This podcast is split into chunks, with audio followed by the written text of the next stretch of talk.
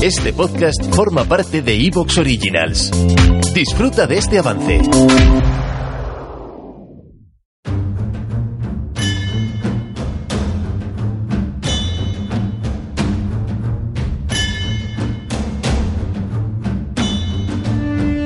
Muy buenas tardes, amigas y amigos oyentes de Colectivo Burbuja. Os doy la bienvenida a un nuevo programa de debate directo. Hoy tenemos con nosotros a José Luis Carretero. Buenas tardes, José Luis. Hola, buenas tardes. También a Pedro García Bilbao. Buenas tardes, Pedro. Muy buenas tardes, ¿qué tal estáis todos? Vamos, estamos bien, estamos bien y mucho mejor aquí eh, charlando los tres esta tarde. Bueno, eh, hoy vamos a charlar precisamente de la sentencia eh, del Tribunal Constitucional sobre las manifestaciones que hubo frente al Parlamento de Cataluña hace ya 10 años eh, que finalmente va a haber cinco personas que van a tener que cumplir condenas. Eh, lógicamente, aquí a los que estamos en este programa nos parece una sentencia horrorosa, mm, nos parece un despropósito desde el punto de vista de los derechos democráticos y razonaremos y comentaremos por qué nos parece así. Y Luego vamos a hablar de, las declaraciones de Pablo Casado, Pablo Casado diciendo que la Segunda República era ley sin democracia, eh, perdón, democracia sin ley y que el franquismo era fue ley sin democracia. Bueno, eh, le han acusado lógicamente desde la izquierda de blanquear, de blanqueo del fascismo, de, blanqueo del franquismo. Es una cosa con lo que estoy, con lo que estoy de acuerdo. Eh, lógicamente este ha comprado todo el discurso franquista y post-franquista que justificaba el golpe de Estado del 36 y que y ha comprado todo el discurso mm, que retrata a la Segunda República pues como algo que no fue, como algo que no fue, como, como no lo retratan como un régimen que se estaba descomponiendo iba rápidamente hacia, hacia algo que no era una democracia. Lógicamente, este era el retrato, este era el relato franquista como he dicho, también el relato post-franquista que seguimos sufriendo tantísimos años después para justificar eh, aquel desmán que fue el golpe de Estado, la guerra civil y, el, y los posteriores casi 40 años de dictadura. Bueno, empezamos con el tema de la sentencia, José Luis, ¿qué nos puedes decir de esta sentencia? Si quieres ponernos en antecedentes para la gente que, no, para los oyentes que no sepan de exactamente de lo que estamos hablando. Adelante. Bueno, pues esto tiene que ver con eh, esa manifestación que se produjo alrededor del Parlamento de Cataluña en el año 2011, en pleno 15M, en la que algunos de los miembros, algunos de los diputados del Parlamento tuvieron que salir con helicóptero y fue aquello bastante famoso y bastante sonado por las escenas que se vieron de los eh, manifestantes burlándose, tirándoles huevos a los diputados, etcétera, etcétera.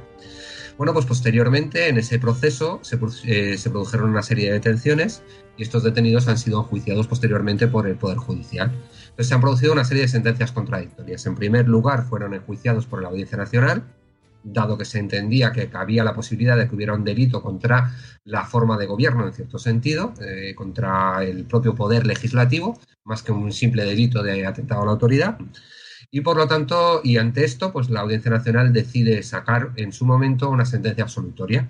La audiencia absuelve a las personas detenidas, interpretando que básicamente sus actitudes estaban eh, amparadas por el derecho constitucional de reunión, es decir, por el derecho a convocar manifestaciones, concentraciones, etc. Además, la Audiencia Nacional hace una serie de interpretaciones que son bastante interesantes desde el punto de vista jurídico, porque viene a decir la Audiencia Nacional que hay que tener en cuenta que en nuestra sociedad las personas que se manifiestan puede ser que eh, realmente no tengan acceso a los medios de comunicación o que esos medios de comunicación se encuentren en pocas manos y que por lo tanto sea muy difícil hacer expresar su voz en el marco de esa sociedad. Yo creo que esto es algo bastante interesante porque permite que el hecho de la manifestación, del derecho de reunión, en un momento determinado pueda, eh, en cierta manera, desbordarse en algunos momentos, sin llegar a, pues, a situaciones eh, realmente caóticas, pero desbordarse en algunos momentos y pone al derecho de reunión por encima de ciertos elementos de orden público que son más o menos traídos del franquismo. ¿no? Posteriormente, esta sentencia de la Audiencia Nacional es casada por el Tribunal Supremo. El Tribunal Supremo entiende que se ha producido un delito, que, no, que esta interpretación de la Audiencia Nacional no es admisible y condena a unas penas de, de un máximo de tres años a cinco personas. ¿Qué es lo que ha sucedido Eh, ahora? perdona, perdona, José Luis. No sé si tienes el dato de, de quién recurrió la sentencia de la Audiencia Nacional. Pues Porque lo recurriría a la Fiscalía, esto, ¿no? obviamente. ¿Cómo? Lo recurriría a la Fiscalía, obviamente.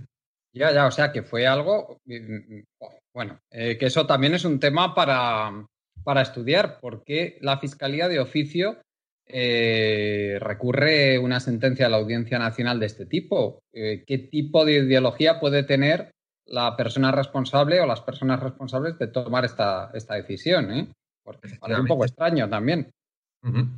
Efectivamente, pues bueno, esto llega finalmente en un recurso de amparo ante el Tribunal Constitucional y el Tribunal Constitucional da la razón al Tribunal Supremo y a la Fiscalía, estableciendo o readmitiendo esta condena a estas cinco personas.